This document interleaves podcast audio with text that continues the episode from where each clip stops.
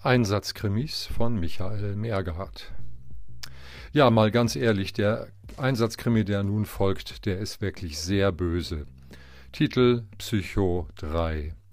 Und diesen Titel sollten sich womöglich Psychotherapeuten und Psychotherapeutinnen lieber nicht anhören.